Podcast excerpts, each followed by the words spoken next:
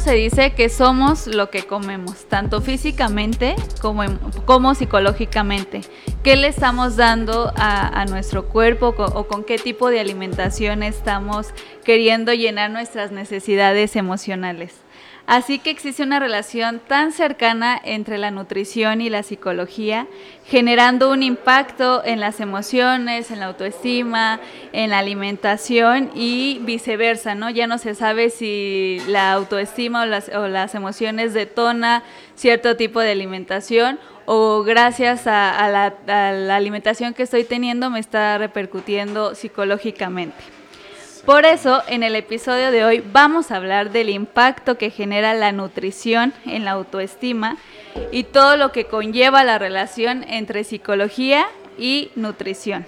Bienvenidos a Todo Depende del Contexto. Yo soy Ana González y soy psicóloga y bienvenidos al segundo capítulo de esta serie que es la salud a través de la autoestima y pues hoy nos toca hablar de la nutrición un tema muy relevante y muy concurrido ahora mismo por la sociedad, que ahorita todo mundo quiere eh, ser fit y hacer eh, este, dietas, o todo lo contrario, de que gracias a la pandemia estamos comiendo más y más y más. Entonces, pues vamos a hablar un poco más allá de, esta relación entre psicología y nutrición y esa parte de, hambre emocional, que, así se, se le llama. Entonces, para esto tengo a un gran invitado, creo que es el invitado indicado para, para contarnos un poco más acerca de, esta relación desde su experiencia. Así que él es licenciado en nutrición con una maestría en dirección y administración en salud, con experiencia en el, en el área clínica deportiva. Eh, específicamente estuvo trabajando en Pumas y su enfoque se, se basa principalmente en generar cambios de hábitos y educación nutricional. Así que bienvenido Ulises, ¿cómo estás? Hola Ana, muy bien. Muchísimas gracias por la invitación. Gracias por estar aquí. También quiero agradecer a Salve Casaniza por dejarnos grabar aquí, que, vemos que nos trajeron un pan de muerto en, sí, cafecito, está genial. en septiembre, pero pues muchas gracias. Qué bueno que estés aquí. Ah, para compartir este, este tema que es de gran relevancia, esta relación que existe entre psicología y nutrición, que aunque la gente no lo crea y aunque nos quieran dejar al último a los psicólogos, siempre tenemos una relación en distintas áreas, ¿no? Eh, especialmente hablando de, las áreas de la salud y ahora en la nutrición, pues sí existe toda esta toda esta relación y como mencionaba en la introducción, no se sabe si gracias a un factor psicológico yo estoy teniendo cierto tipo de alimentación o estoy descuidando mi salud o debido a una enfermedad o a algún tipo de alimentación me está generando un impacto en, mi autoestima, en mis emociones, que pues hablar de, cuestiones psicológicas es muy amplio, pero por eso lo vamos a aterrizar a, la parte de, de la autoestima. ¿no? Ok, muy bien. Entonces, este tú desde, desde tu experiencia como, como nutriólogo, ¿cómo percibes toda esta relación que existe? ¿Crees que existe esta relación entre alimentación y autoestima? Sí, por supuesto. Es una relación muy íntima que tienen la nutrición y la psicología. Y fíjate que en varios aspectos. Puede ser directamente en los trastornos de la conducta alimentaria. Tal vez ya tocaremos un poco más a fondo ahí, sí. ¿no? En, los, eh, en esos trastornos. La otra es simplemente en la cuestión diaria, en la elección de los alimentos basado en nuestras emociones. Y también tiene que ver mucho en la cuestión del comportamiento del paciente en la plena consulta. Ver cómo el paciente se desarrolla, eh, cómo es su expresión corporal en el momento en el que uno está teniendo la consulta para ver qué tan receptivo está y qué tanto está dispuesto él a hacer los cambios necesarios para mejorar su salud. Entonces sí, sí, definitivamente están muy ligadas la psicología y la nutrición. Sí, como platicábamos antes de empezar, es, es esta parte de, de, nos dicen dieta y nos asustamos y decimos ya no vamos a poder comer, ya no voy a poder comer mis tacos en la mañana o mis papas, mi chocolate o, el alimento que a nosotros nos guste. Claro. Este, nos asustamos con ese concepto, ¿no? Así es, sí, ese concepto por lo general sí tiene un, esta palabra que genera un poco de miedo, pero la verdad es que no hay que temerle a la palabra como tal, ¿no? Sino que al final de cuentas es todo lo que tú comes en un día. Aquí lo importante es también, depende del enfoque del nutricionista, es que tanto él puede valorar en la consulta los tipos de alimentos que tú necesitas, porque en realidad no es necesario a veces quitarte los tacos, no es necesario a veces quitarte esto, sino simplemente poder organizarlo en un plan de tal manera de que pueda entrar y puedas tú de alguna manera no sacrificar esa parte pues emocional, ¿no? Y esa parte de disfrute que te gusta al momento de que te comes una rebanada de pastel, una rebanada de pizza, un pancito como estos, ¿no? Sí. Pero sí depende mucho también del enfoque del nutricionista, de su experiencia, eh, del área en el que se desarrolla para que esto pueda ser posible. Sí, yo he visto, yo vi de cerca esa parte de, consulta y de generar dieta por mi mamá. Yo nunca he ido a una consulta con un nutriólogo, pero mi mamá sí, este, hace un tiempo empezó a ir y, a ella le, fascinó y, estaba bien entusiasmada con su dieta y su alimentación. y este y sí, hay veces que, bueno, le dieron de alta y ella se sigue cuidando, ¿no? este A lo mejor pedimos una pizza y yo me como tres rebanadas y ella se come una, ¿no? Porque pues hasta aquí hasta aquí llego y hasta tu mismo cuerpo creo que se va acostumbrando. Exactamente. De que si ya le metes de más, ya empiezas a, resentir toda, toda esta parte. Así es, justamente. ¿Y, cómo podemos catalogar o qué sería una alimentación sana? Una alimentación sana tiene que constar, inclusive por norma, con los grupos de alimentación, los grupos principales, que son un grupo de proteínas, verduras, frutas, cereales y grasas. Entonces, una vez que nosotros tenemos este conjunto, Em, anexado a nuestra dieta diaria, pues podríamos decir que tenemos una buena nutrición. También evitar periodos de ayuno muy prolongados, esto también es muy importante. Hay personas que a veces dejan pasar 4, 5, 6 horas entre comidas, lo cual esto a veces sí genera un poco de desórdenes a cuestión metabólica y hormonal en el cuerpo. Ah, Entonces, una, realmente una dieta buena, te digo, es meter estos grupos en cada comida que tengas y también no espaciar demasiado tiempo las comidas para que tu cuerpo de alguna manera pues tenga con qué trabajar. Sí, porque uh, yo pensaba que ayuno era así como de no voy a desayunar, pero también tomamos en cuenta a, a, los espacios entre comida, ¿no? Desayuno, comida, comida, cena. Ajá. Este y, toda esta toda esta relación que hasta he escuchado que la gente que ha ido a consulta y todo dice hasta como más ahora que que estoy con un nutriólogo pero es como este concepto que no tenemos bien definido y que se está este, distorsionando porque no investigamos o o pues es lo primero que, que, yo pienso y creo que es eso, ¿no?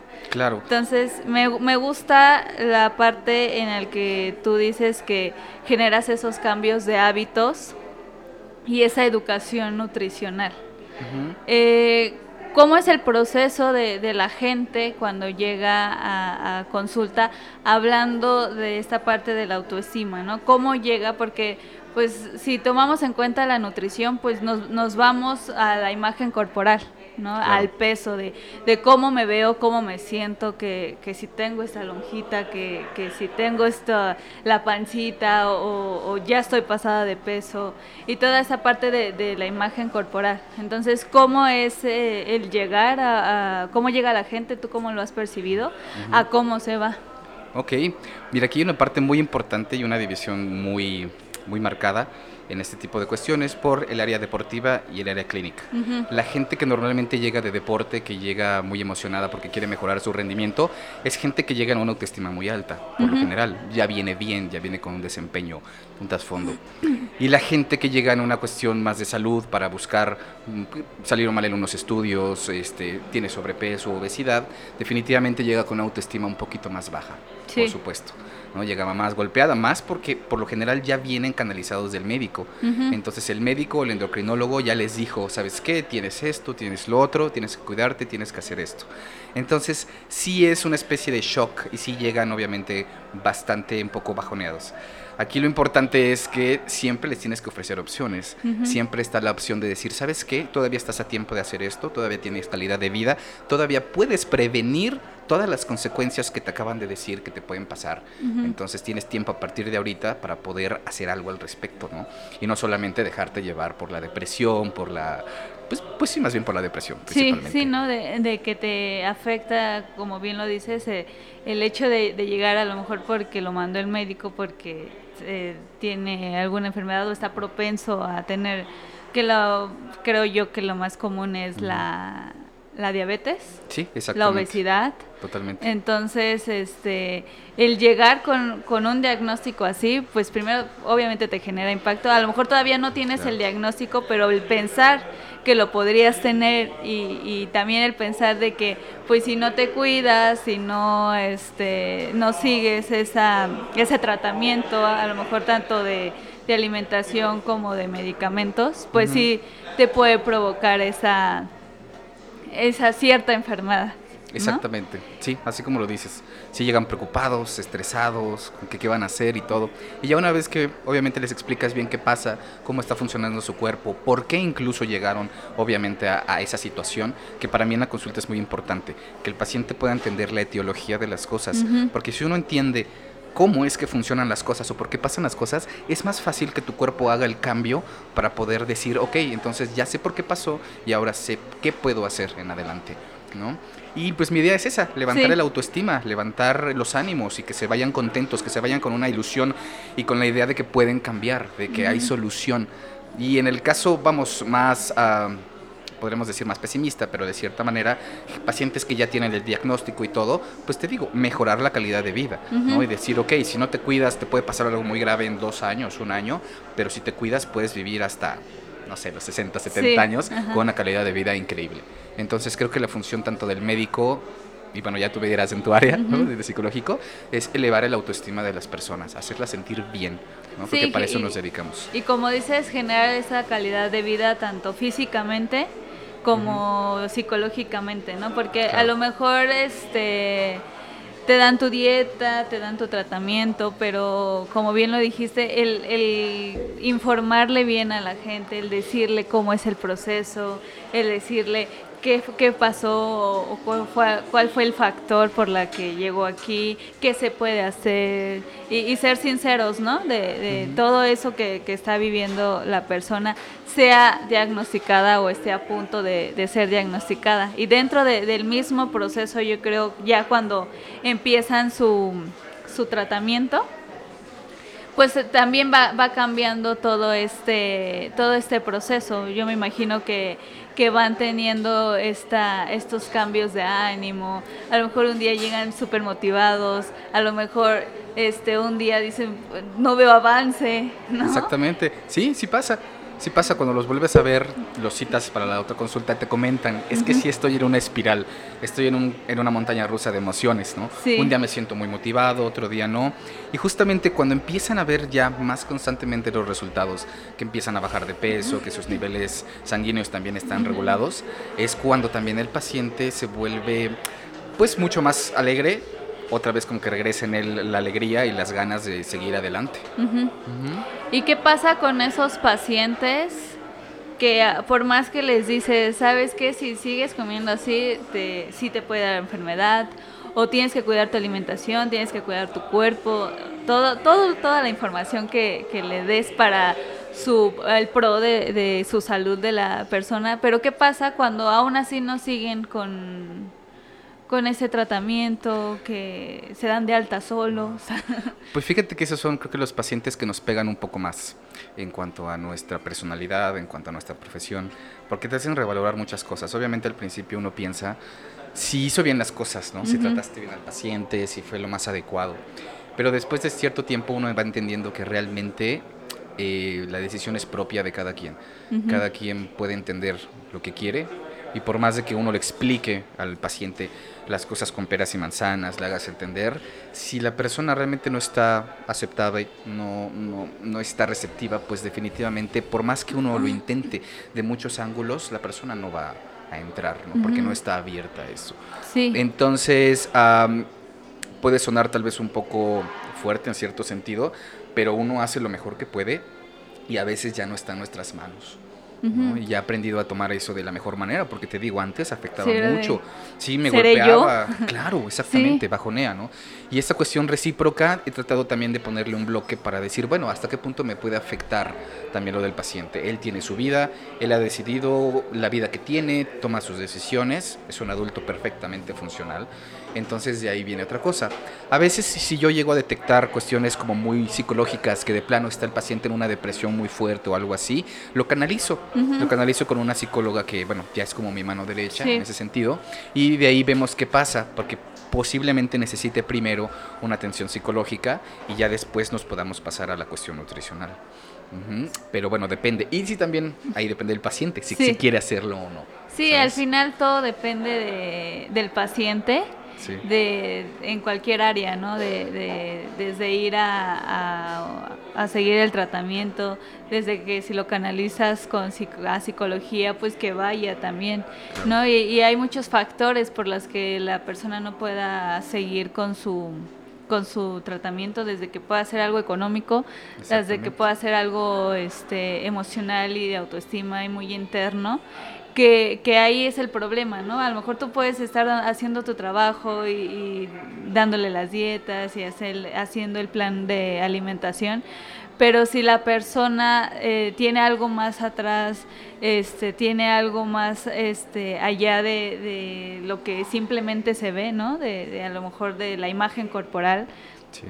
Que ese, ese genera mucho problema, ¿no? Tenemos un estereotipo de belleza que nos dicen mujer alta, delgada, con curvas, hombre alto, barbón, este, fuerte.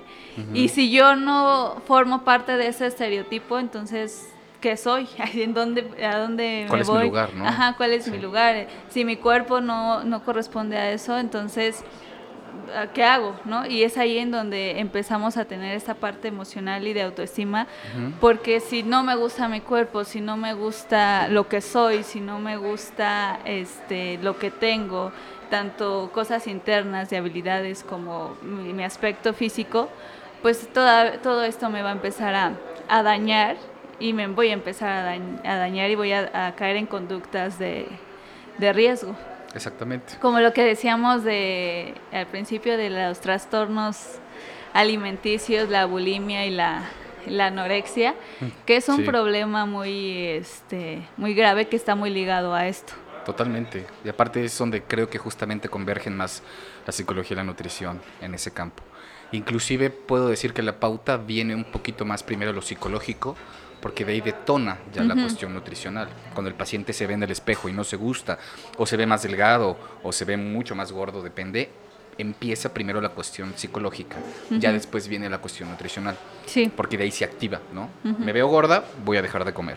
¿no? Me veo delgada o me quiero ver más delgada, voy a dejar de comer. Pero se activa desde la cuestión psicológica, primero. Exactamente. Y ahí es esa parte en la que el tratamiento para la bulimia y la anorexia tiene que ser siempre conjunto. Tiene que ser un tratamiento completamente de la mano psicólogo y nutricionista. Sí, 100%. totalmente. Hay uno por ahí, una tercera parte que es la pica. Sí, seguro también has conocido de la pica. Es la parte en donde eh, los pacientes que llegan a comer gis, llegan a rascar, comer tierra, comen ladrillos y esas cosas, y es por una deficiencia nutricional. Y ahí fíjate que al revés es donde se activa por una cuestión nutricional. El cuerpo deja de percibir ciertos nutrientes, entiende que no tiene los minerales necesarios para metabolizar el cuerpo, las reacciones naturales celulares, y entonces es cuando obliga eh, la reacción secundaria psicológica a comer este tipo de cosas. Que no ayudan en mucho. Sí, bueno, al paciente le ayudan un poquito porque sí le dan algo, pero nada más para como tapadera, para solventar el momento. Ya una vez que el paciente se siente un poco satisfecho y saciado, entonces ya es posible platicar con él y tratar con él el tema y decirle, oye, no está bien que comas esto. hay muchas verduras, frutas, semillas y lo que quieras que tienen los mismos nutrientes. Entonces hay que comer eso para que al rato evites estar comiendo esas cosas. ¿Y estas tres partes cómo afectan específicamente la, pues la, nutrición en, la persona? Pues bueno, en el caso de la bulimia anorexia se nota demasiado el, el, desgaste físico, es muy notable. Entonces lo importante aquí es ir tratando al paciente poco a poco irle cambiando la percepción eh, psicológica de su estado y a partir de ahí hacerle entender que la comida no es un enemigo, ¿no? Sino que la comida justamente es la ayuda para que se mantenga vivo y se mantenga sana. Sí, porque es esta distorsión de, la imagen corporal, ¿no? De, Totalmente. Puedo estar súper flaca y yo me veo así. Exactamente. Y o es, vi la otra vez una película que se llama Sin Huesos Ok. algo así. Ok, no, lo he visto. Y, este, y habla de esto, de, es una casa este, donde creo que es un psiquiatra quien, quien tiene esto. Y ahí es como una clínica para internar a las personas que, vive, que padecen bulimia o anorexia. Y ahí les dan su tratamiento, este, es más algo psiquiátrico, ¿no? El tratamiento psicológico psiquiátrico. Y es esa parte de, aceptación de, su cuerpo, de, empezar a familiarizarse con los alimentos, porque como bien lo dices, es como el enemigo, ¿no? La comida es el enemigo, porque la comida está haciendo que yo me vea súper gorda. Así es, exactamente. Bueno, entonces sí es la parte en donde tenemos que hacerle entender al paciente que la comida, exactamente, no es el enemigo, sino es todo lo contrario. Sí, y es toda esta percepción y todo este manejo de discurso. ¿No? De, cómo le estás manejando a la persona el discurso para que empiece a generar estos cambios de hábitos, este cuidado a su cuerpo, esa ese aceptación también a, su cuerpo, porque como lo decía, está muy ligado en, la imagen corporal, ¿no? Eh, la autoestima pues es muy amplia y uno de ellas o de lo que pertenece a la autoestima es la imagen corporal.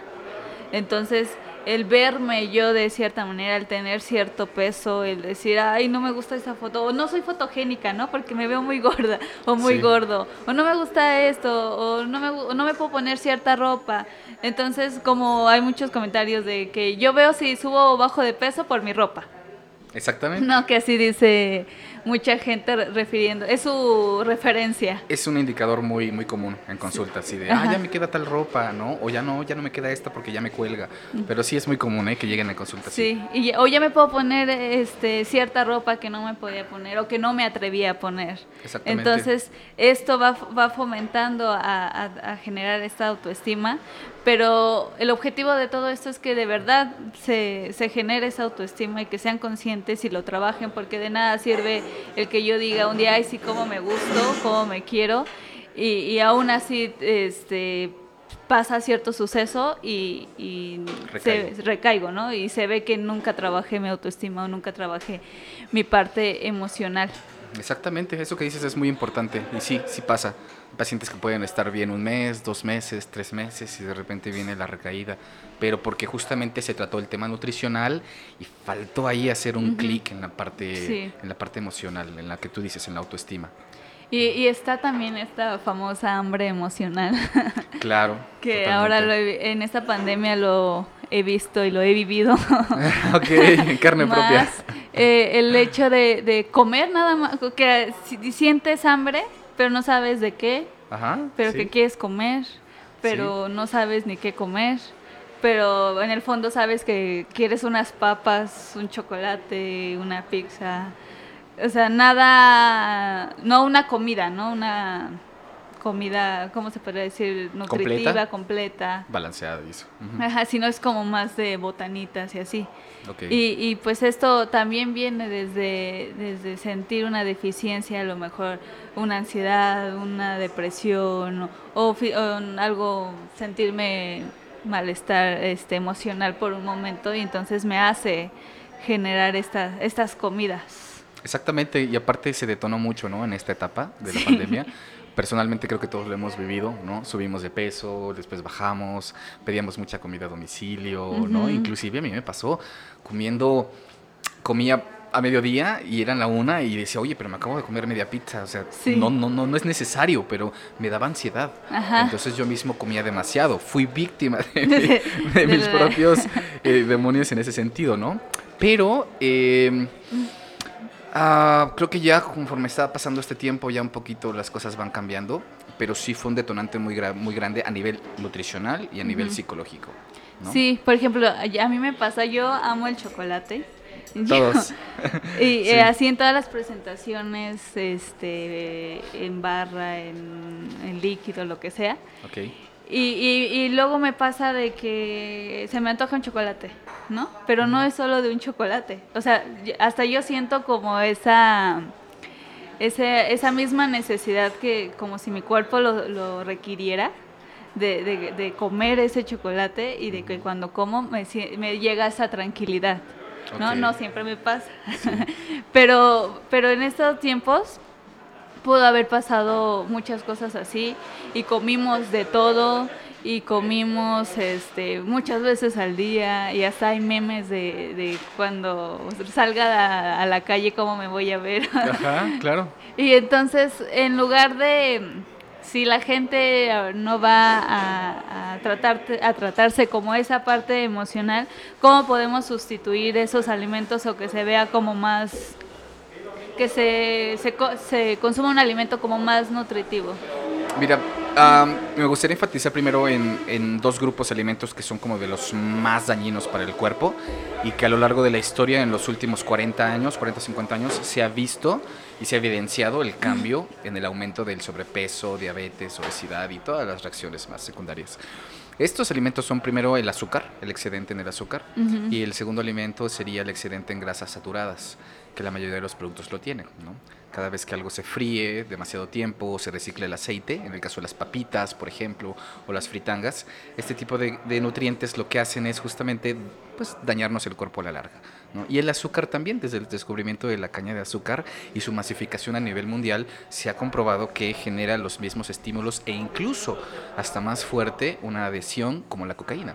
Entonces estamos hablando que tanto el azúcar como las grasas saturadas son dos grupos de los que más habría que tener cuidado.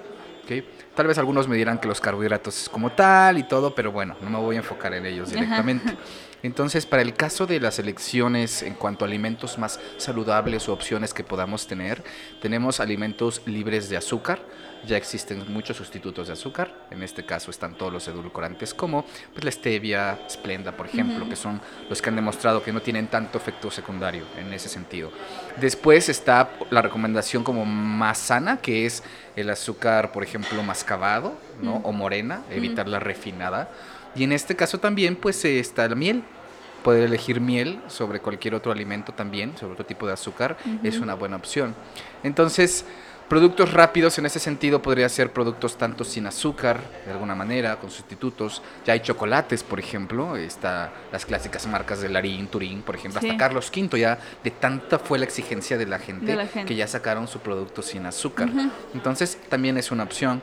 Y para el caso de las grasas, pues tratar de no comer tanto frituras como tal. ¿no? Ya hay papas horneadas, por ejemplo, también ya hay tostadas, hay pan sin azúcar, que He el pan no debería tener azúcar. ¿cómo los churritos esos de nopal, Exactamente, churritos de que nopal. saben muy buenos. por Hay unos inclusive de vegetales, exactamente. Y también como la misma tecnología ha obligado por cuestiones de consumo a que sepan mejor, a que sus procesos sean mucho más exigentes y se preocupan ya más por el sabor, por la textura. Porque no sé si recuerdas que las cosas lights hace 10 años, por ejemplo, sabían horribles. Sí. A nadie le gustaban las cosas lights. ¿no? Igual ahora han cambiado los procesos y las exigencias y ya son mucho mejores los químicos en alimentos y pueden llegar a una mejor degustación. ¿no? un poco más palpable a las personas. ¿Y, y, cómo podemos identificar esta hambre? ¿no? Porque yo puedo decir, pues me da hambre y pues yo alimento a mi cuerpo, ¿no? Pero ¿cómo puedo, la otra vez estaba viendo, ¿no? Que, que hay como esta identificación a, a- a través del cuerpo Sí. de identificar esta hambre física porque pues sí tienes que comer, Ujú. ¿no? Y esta hambre emocional. Ok, esto puede parecer sencillo y no a la vez porque también depende mucho de la persona. Sí. Depende mucho si también ya tienes tú, em, vamos, no es lo mismo una persona que tiene obesidad a una persona que tiene ansiedad y que tal vez está delgada, está sana, ¿no? La gente que tiene obesidad va a sentir hambre todo el tiempo, pero porque su cuerpo ya está en una cuestión cíclica, hormonal y psicológica de que le pide comer todo el tiempo, pero porque ya entró en ese ritmo. Una persona que no tiene tal vez ningún problema, es una persona sana, puede sentir esta diferencia por eh, cambios corporales, por ejemplo, lo que se siente es un ardor estomacal cuando tenemos hambre, realmente hambre, un ardor estomacal. Inclusive la saliva llega a tener un sabor relativamente dulce. Hasta se te seca. Bueno, a mí me pasa que hasta se me seca la Se seca la, garganta. sí, llega a pasar porque justamente el cuerpo está segregando enzimas, está segregando insulina y está segregando el ácido clorhídrico, que es lo que hace que te está diciendo, oye, dame comida. Y se puede diferenciar de la ansiedad emocional al hecho de que estas, simplemente estas eh, acciones no se notan, ¿no? ¿no? se manifiestan. Entonces, si tú vas pasando por la calle y, ay, se me antojó una conchita, o se me antojó una dona, exactamente, y no tienes estos síntomas, entonces puedes decir que simplemente es un antojo emocional. Viene de ahí, de que te gusta la dona, de que te evocó algo, no sé, te recuerda un momento muy feliz. Eh, generalmente ahí viene la parte también psicológica. Ajá, a las asociaciones que... Totalmente, que tuvimos de niños, ¿no? De adolescentes o de los momentos más felices de la vida, que asocias ese tipo de alimentos con eso. O también en cuestiones familiares, ¿no? Que tuviste que en tu casa todo el tiempo había pan, pues bueno, ya cuando eres un adulto en la vida laboral y en la vida cotidiana, si no hay pan en tu casa, entonces es algo muy raro, pero más bien porque fue una asociación y una condición en tu etapa pues más receptiva. Sí, y es, esta parte de, de, la comida tiene tanto el factor cultural, ¿no? De, de como México, qué comida tenemos y muy rica, por cierto. Claro, tenemos yo lo que considero que entre México, Japón y bueno, otras partes del mundo, Italia, tenemos la gastronomía más variada y más rica del mundo. Y, y, también esta parte familiar, ¿no? Como bien lo decías, ¿no? Pues nosotros comíamos pan o cenábamos siempre pan o siempre había pan en nuestra casa.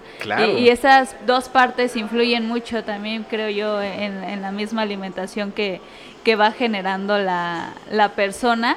Y a veces el desapegarte de, de esa comida de decir, a lo mejor por cierto tiempo no lo vas a comer o, lo, vas a reducir lo que comías, es, es, desapegar a esa parte familiar, a ese vínculo que tenías de, ay, es que mi mamá cocinaba este, los chiles rellenos más ricos y a mí como me encantan y, y a lo mejor cada ocho días me como mis chiles rellenos o mis tacos o mi pambazo, lo que sea, ¿no? Sí.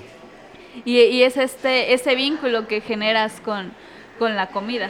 Así es. Sí, inclusive muy personalmente, eh, realmente como nutriólogo me encantaría que toda mi familia estuviera sana, ¿no? Porque eso sería lo ideal. Sí. Pero personalmente ahorita que tocas ese tema de, la cuestión familiar, pues yo lo veo mucho con mi mamá y con mi abuelita. Definitivamente ha sido un poco complicado que ellas eh, pudieran cambiar su perspectiva, ¿no? Yo jamás me meto porque igual en la cuestión profesional jamás tienes que atender a tu familia, ¿no? Es un tema aparte. Pero pues cuando te preguntan y te dicen, oye, mi hijo, puedo hacer esto y lo otro, o tú cómo ves que coma esto y lo otro, pues das tu opinión.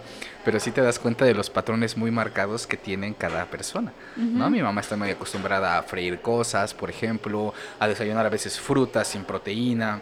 Entonces ya poco a poco ella ha ido modificando, pero ha, sido un proceso de, varios años. Sí. sí. toma tiempo. Sí, por ejemplo, ahorita que mencionas esto, mi mamá es de Chiapas. Mm, Entonces allá la variedad de Estamos pegaditos, de, Oaxaca. Ah, mi familia es de Oaxaca. Ah, súper bien. Sí. Y entonces ella es del sur de Chiapas, de la costa, y entonces que el queso, que el pescado, que el pan, que este, los tamales. Y entonces hay una, una variedad. Y, y ahora que mencionas esto, creo que ella a la ventaja de vivir aquí y, no tener como tan tan cercano ese tipo de, alimentos que, nos encantan, este, le fue muy fácil o, más fácil y esa, y esa disciplina que también tuvo al hecho de, cuando estuvo en, dieta, de seguirse cuidando. Obviamente cuando va pues se come su, su pan, se come su tamal, su este sus pescados, su, todo lo que hay allá.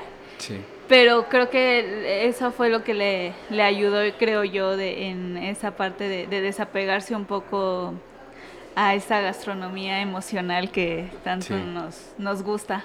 Tienes toda la razón. Igual mi, mi, familia cuando se mudó acá fue un poco más fácil, pero ahorita que regresaron para allá, pues sí, obviamente. lo mismo que me dices. Vas y te comes todo lo que, lo que hay allá y, la gente te lo da y te lo ofrece con mucho amor y ni modo que, que lo rechace. claro, te entiendo, sí. Em, entonces creo que es esta parte, esta relación muy estrecha entre la nutrición, entre la autoestima, entre también veo esta, estas personas que están entrando mucho al mundo fit y que se van a hacer ejercicio y que se ya sea que vayan a un nutriólogo que solitos se hagan sus, sus dietas. Claro. Creo que ahí es un punto importante el determinar el, factor por el cual yo estoy queriendo generar mis cambios alimenticios o mi, mi salud en general. Porque si lo hago para parecerme a alguien, ya no me va a ser tan funcional. Exactamente, ahorita que lo dices es creo que de las principales cosas. No me gustaría generalizar, pero te puedo decir que un 80% de los pacientes que van con esa idea es porque vieron a alguien, vieron tal cosa y quieren llegar a ese punto. Sí, vi las fotos en Instagram y dije, así seguramente me voy a ver. Y entonces si llegas con esa idea que de, parecerte a alguien, de de ser como alguien, de, porque no te gusta o a lo mejor y, no necesitas como tanto el trabajo o el tratamiento es como más leve y demás. Pero si, si vas con esa idea, pues ya no te va a ser tan, creo yo, tan funcional y, va a llegar un momento, eh, puedes llegar a los dos extremos. O dejas el tratamiento porque, ay, ya, qué hueva. o te obsesionas de más en alcanzar esa meta. Al grado de, quererte parecer a alguien, al grado de distorsionar también tu imagen corporal. Y por más que, que digas o te digan, ya estás en tu peso, ya estás a lo mejor en el cuerpo que querías, pero nunca te satisface. No es suficiente. Nunca es suficiente. Exactamente. Sí, sí, sí, sí pasa. Y tienes toda la razón. Ahorita no sé qué añadir exactamente a lo que acabas de decir, porque realmente lo dijiste muy bien. Pero sí, Ah, algo que podría tal vez puntualizar es que em, en las consultas, a diferencia de otros tratamientos, por ejemplo, de otras áreas de la salud, que podría ser, por ejemplo, medicina general, odontología, que vas más por un problema instantáneo, ¿no? Me duele la muela, voy con el dentista, me duele la cabeza, voy con el médico general. Y son cuestiones que se pueden tratar simplemente de una sola vez, en una sola consulta o tal vez dos, tres. La psicología y la nutrición definitivamente son áreas de la salud que son mucho más tardadas, mucho más prolongadas. No, no puedes sacar a alguien de la depresión en dos sesiones. ¿no? no puedes eh, regresar a una persona a un peso normal de la obesidad en dos, tres sesiones tampoco.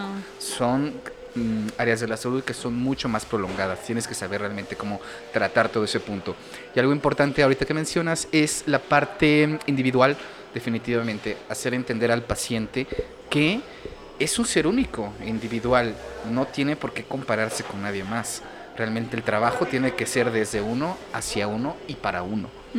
Y a partir de ahí, si puedes tú lograr que el paciente vea eso, es mucho más fácil que él pueda tener adhesión al programa o que simplemente diga, ¿sabes qué? Creo que mejor ya no quiero hacer esto porque así me siento bien. Entonces también está bien. Mientras el paciente esté bien, creo que es lo importante para nosotros, ¿no?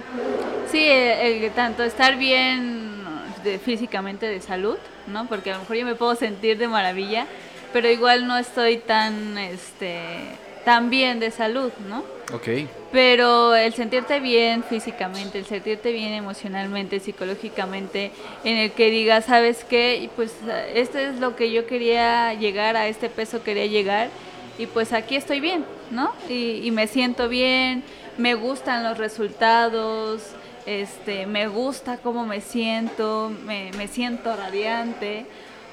Pero si, si vas con otros motivos o con otro objetivo, que lo estás viendo desde la parte externa, pues nunca vas a llegar a ese punto, ¿no? Claro, te vas a frustrar en el camino. Sí, te vas a frustrar, te vas a decir, no, pues es que no me gustó o creí que me iba a ver así. A veces eh, vamos generando expectativas eh, durante el, tratamiento, a lo mejor la, gente llega eh, con una idea de, a qué peso puede llegar o este, cómo se, se va a ver cuando ya esté delgada, ¿no? Claro. Entonces, si resulta que esa, esa realidad no fue como la expectativa, pues te puedes frustrar y pues también hay que ser bien, bien coherentes con nosotros mismos y con la misma asesoría de, nutriólogo. Claro, tienes toda la razón. es una parte muy importante. ¿Y cómo manejas esta parte que de, educación en nutricional o de cómo haces que la gente genere cambios en hábitos? Porque pues al final el generar nuevos cambios a veces cuesta mucho. A veces, y más cuando te dicen que, que te manda el doctor general, por ejemplo, ¿no? No, no por voluntad propia, ¿no? El hecho de, de generar esos cambios eh, estos nuevos hábitos y de por sí a un niño le cuesta trabajo generar hábitos que lo ideal es que traigamos hábitos desde niños. Claro. A un adulto que ya tiene pues ciertos hábitos, cierta historia de vida, cierta experiencia, este, ciertas creencias, pensamientos y demás, el reaprender otras cosas le cuesta, le cuesta mucho. Le puede costar mucho. Yo creo que aquí la oportunidad que uno tiene cada vez que un paciente te, visita por primera vez, tal vez, es justamente el poder aprovechar al máximo esa oportunidad, ese tiempo dedicado. Porque sea la razón que sea que te está visitando, sea por una cuestión referida, sea por mejorar su físico y todo, el paciente está ahí. Y por más renuente que tal vez su expresión corporal te denote y otras cosas, hay que aprovecharlo. Hay algo en él que si está ahí es porque de alguna manera puedes aprovechar ese tiempo, ¿no? Mi idea es siempre intentar que el paciente comprenda qué es lo que le está pasando. Porque muchas veces pasa que llegan y me dice, el doctor me dijo que tengo lo otro, lo otro, me mandó esto ya. Pero ni siquiera el médico general a veces explica la etiología de las cosas. ni ah. siquiera le puede dar al paciente una explicación por qué se está sintiendo como se siente, por qué tiene las consecuencias que tiene. Entonces yo trato de extender esa parte y poder explicar al paciente desde una raíz por qué se siente así, por qué pasa. La otra parte es hacerle entender al paciente que comprenda cuáles son las consecuencias de no cuidarse a partir de ahora, de ese momento en el que está ahí, de que quiere cambiar. Entonces, cuando el paciente puede empezar a entender cómo funciona su cuerpo, cómo cambia, qué transiciones va a tener, qué podemos esperar del tratamiento, entonces viene una comprensión de él un poco más amplia. Entonces, la idea parte de que cuando tú comprendes cómo funcionan las cosas, definitivamente tienes mayor aprensión a ello en ese sentido. Entonces, es eso, te digo, explicarle al paciente esa, esa parte, aprovechar el tiempo de consulta y también pues darle esperanza, ¿no? Para poder decirle nuevamente que si se cuida pues puede tener un buen pronóstico. Porque las consecuencias de no cuidarse son demasiadas. Y al final de cuentas el cuerpo te va a ir avisando qué es lo que te pasa. Siempre, el cuerpo siempre te va a avisar. Siempre avisa. Exactamente, siempre avisa de una u otra manera. Entonces hacerle caso a esas señales para poder evitar alguna complicación en el tratamiento. Sí, pienso lo mismo que tú en la parte de, informarle a la gente, de, explicarle lo que está pasando. Porque a veces eh, vas al, doctor y te dan el tratamiento, pero ni siquiera sabes este, qué es o, qué te dio, o ni siquiera entiendes para qué sirve esta pastilla, tú nada más te la tomas y ya. Entonces, el hecho de, de, explicarle a la persona de qué se trata, de que, de que se informe, de que sepa que a lo mejor no es tan grave. Básicamente ahorita como lo que estamos viviendo con, el COVID, ¿no? Que, muchos este, dicen, no, pues me da COVID y ya me voy a morir. Así es. O, piensan de, ah, no, no pasa nada. Entonces, el investigar acerca de lo que está pasando, del diagnóstico que estás teniendo, del tratamiento al que vas a entrar, es primordial para que la persona sepa y empiece a tener una, una percepción y a nivel de pensamiento empiece a entender qué está pasando, porque al final tanto nuestros pensamientos, nuestras conductas, nuestras emociones, nuestra autoestima, pues se van uniendo, ¿no? Y si mi pensamiento es de catástrofe, pues mi... Ya sabemos que podemos esperar, ¿no? Mi, emocionalmente y a nivel de autoestima, pues no, no me va a ayudar mucho. Claro.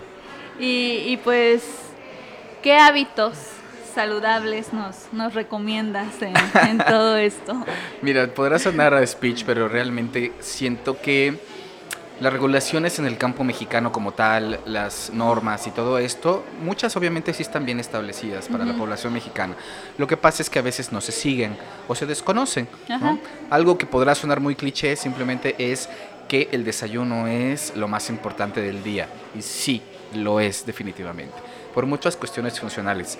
Me encantaría extenderme, me encantaría decirte que tiene que ver con cuestión de glucógeno, cuestiones de insulinas. pero, vayan a consulta. Exactamente, pero mejor visiten la consulta. Pero eh, sí les puedo decir que el desayuno es lo más importante del día como tal. ¿no? Esa sería una recomendación, que desayunen realmente desde que se levantan, que pase poco tiempo para que ustedes puedan desayunar. Si no, el cuerpo va a entrar en otro proceso metabólico y va a tener otras consecuencias. La otra es que eh, existe el plato de bien comer en México, ¿no? que todos tal vez lo conocemos, lo hemos visto. Y sí, definitivamente es una guía pues, muy sencilla y muy práctica para que tú puedas decir, ok, tomo de este grupo, tomo de este grupo y tomo de este grupo. Es algo muy importante. Otra es que no le teman a la comida. O sea, realmente eh, a la comida sana tú puedes comer mucho y realmente no te pasa nada. Y también se puede dosificar, o sea, no te vamos a quitar ni las pizzas, ni los cheesecakes, ni los tacos. Ni los tacos. Solamente se van a dosificar y vas a poder comerlos en cierto momento y en cierto lapso específico. ¿Y qué más? También a las grasas, no le tengan miedo a las grasas. O sea, las grasas también son buenas. Pues ahí tenemos las semillas, en este caso, ¿no? Cacahuates, nueces, almendras, pistaches, pepitas. Y también están las oleaginosas, que, perdón, las leguminosas, esas son las oleaginosas. Las leguminosas que son, pues, lentejas, habas, frijolitos y todo esto, que también sí nos gustan, pero no las tenemos tanto dentro en el grupo, ¿sabes? Hay mucha gente que nada más conoce el frijol y las habas ahí las tienen medio olvidadas. Sí. Pero son un grupo muy importante. Inclusive son un grupo en el cual nosotros los nutriólogos nos basamos para tener dietas veganas es muy importante, que me imagino, y voy a extenderme un poquito acá, que es la parte en donde eh, igual has escuchado que los veganos, por ejemplo, pues están muy delgados, están débiles, tienen inclusive hasta otro tono de piel, no comen bien, y es por muchas cuestiones, porque a veces inclusive ellos mismos desconocen la cuestión de los grupos funcionales, que mezclar cierto grupo con otro grupo ayuda a que se mejore una proteína, por ejemplo. Entonces, para esto es muy importante que pues nos visiten a los sí, Por favor. Así es. Sí, ahora que, que, que tocas eso de los veganos, vegetarianos, que creo que hay una diferencia ahí. Sí, claro. O lacto vegetariano, vegano y todo eso. Sí, este... Sí, o sea, aspecto físico es, se ven muy delgados, muy, muy este, vulnerables, ¿no? Muy este, no con carnita. Sí, exactamente. Y también tenemos, por suerte, ejemplos en la parte del mundo que hay atletas veganos. Sí. Entonces, ese tipo de atletas obviamente están con nutricionistas que saben lo que hacen también. Y no se dejan llevar a veces por toda esta moda de ser como eh, digo, no los estoy denigrando ni nada, pero ser un poquito más health coach y otro tipo de cosas que es, no es que esté mal, sino que más bien cada cada persona en área de salud tiene su target, ¿no? Tiene su área. También, por ejemplo, una competencia para nosotros los nutriólogos están los bariatras, pero los bariatras tratan otro tipo de cuestiones también. Y obviamente todos son buenos, todos funcionan, pero todos funcionan a un nivel de target, nuevamente, a un nivel de población específicas, exactamente, a ciertas personas. Y pues bueno, este tema es muy, muy amplio. Sí, podremos estar aquí un buen rato. otro, otro pan de muerto. Así es. Eh, este, claramente hay una relación entre nutrición, entre autoestima. Eh, eh, como bien lo decías, el hecho de, de, el cuerpo siempre avisa, ¿no? Cualquier situación, hasta una parte emocional te va a avisar el cuerpo, ¿no? Si reprimiste tus emociones y según tú ya estás muy bien, pues resulta que ahí te va un, una dermatitis, ¿no? exactamente, un resfriado, dolor de garganta, gastritis, ¿no? Como, sí, claro. Como ahora dicen, ¿cuántas veces no has tenido COVID eh, psicológico que, que sienten los síntomas? Sí, sí. Pero no es real. Entonces, este pues hay una estrecha relación y creo que ninguna área de la salud es, es mala, todas ayudan. A veces la, la, misma sociedad o la gente sataniza de, ah, no, no vayas al nutriólogo, yo te doy tu dieta, así, ¿no? O al psicólogo, ¿no? ¿Estás loco? ¿Vas a ir al psicólogo o qué? Ajá. Exactamente. Entonces, este, todas las áreas de salud apoyan y, y lo que me gusta esta, esta parte de, de, de poder trabajar de, de manera multidisciplinario en, por ejemplo, lo que veíamos con los, los trastornos alimenticios, ¿no? de, trabajar de la mano para, pues todo es para, para mejora del paciente y claramente si la persona pues lo quiere, ¿no? Claro. Y, y pues al final es cuidar tu cuerpo, es escuchar a tu cuerpo, Así es. es. atender las necesidades que tiene tu cuerpo y obviamente te estás atendiendo a ti. Siempre atendemos las necesidades del otro y de lo, y de lo que pasa a nuestro alrededor y nos dejamos hasta el último, tanto físicamente como psicológicamente. y a veces es. decimos, pero ¿por qué? ¿Por qué me está pasando esto? ¿No? ¿Por qué este, estoy teniendo esta enfermedad? ¿O por qué me dio esto?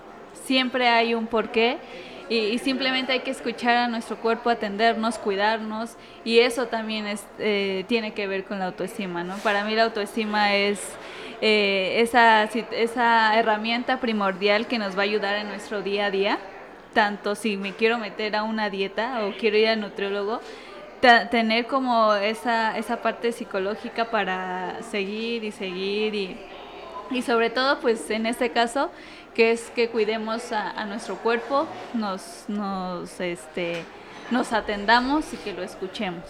Claro. Ahorita mencionaste algo muy, muy padre. Bueno, dos cosas muy padres en Sí. todo lo que acabas de decir. La primera que, que mencionaste fue la somatización de las cosas. Es algo que mucha gente en la cuestión de la salud y en la medicina no cree. Sí. ¿no? Todavía es, es como una especie de limbo por ahí medio perdido el hecho de que pasa algo psicológicamente, reprimes una emoción, no tienes algo muy fuerte y la gente no cree que se pueda somatizar en el cuerpo, ¿no? Cuando realmente en una onda, por ejemplo, muy a grandes rasgos, la gripa, por ejemplo, es tristeza, ¿no? El callar algo, el no poder decirle algo a alguien que estás molesto y todo, aquí. sientes el nudo en la garganta y a veces viene una cuestión de catarro, de tos, ¿no? Dicen también por ahí, eh, voy a decir dicen para no asegurar Para no nada, para que no- exactamente, para que no me ataquen. es la onda de que, por ejemplo, el rencor se transforma en cáncer. ¿No? Y hay muchas otras cosas. Obviamente es, hay una predisposición corporal, emocional, Genética. pero también eso genera la vulnerabilidad biológica y celular para que te ataque fisiológicamente ese patrón y entonces te dé la enfermedad como tal. Pues en el ambiente hay demasiadas bacterias, Sí. hay demasiadas cosas, pero ¿por qué no las tomamos? Porque el cuerpo está perfectamente defendido y perfectamente bien en algunas áreas, entonces por eso no te enfermas. Pero tú debilitas una cuestión emocional y entonces es cuando te puede llegar Te a, a atacar, exactamente. La otra parte que me gustó mucho que mencionaste fue la onda de la individualidad. Si nosotros podemos comprender que si nosotros como personas estamos bien, casi automáticamente el efecto secundario es que todo a nuestro alrededor va a estar bien Sí. también, ¿no? Entonces, como tú mencionas, a veces que todos priorizamos nuestra, nuestra pareja, nuestro trabajo y otras cosas, y al final nos quedamos nosotros, va a haber un momento de insatisfacción personal, va a haber un momento donde no te vas a sentir pleno, es más, puedes llegarte a sentir enfermo, ¿no?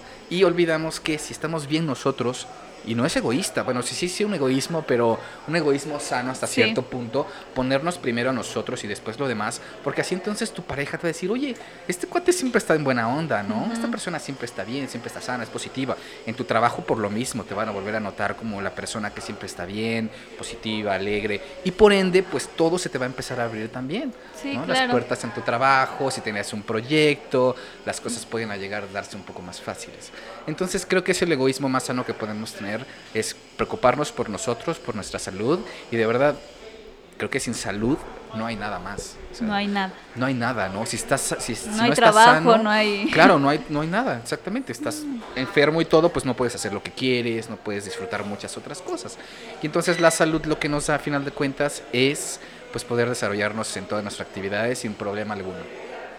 Pues sí, creo que es un tema, cada tema que se aborda aquí es muy amplio. Sí, y puede lo- darnos para mucho más. Lo, lo tratamos de, de resumir, pero pues muchas gracias Ulises por, por tu tiempo, por compartirnos tu, tu conocimiento, tu experiencia, Es tu gusto.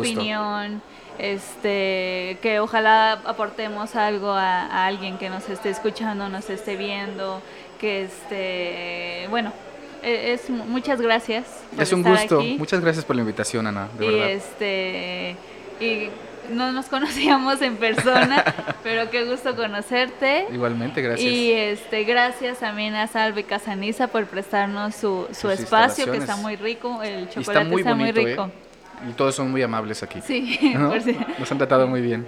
Así que muchas gracias Ulises. Gracias a ti. un Muchas gusto. gracias a todos los que nos escucharon, que nos vieron. Esto es todo, depende del contexto. Yo soy Ana González y nos escuchamos para el próximo episodio de esta serie, La salud a través de tu autoestima.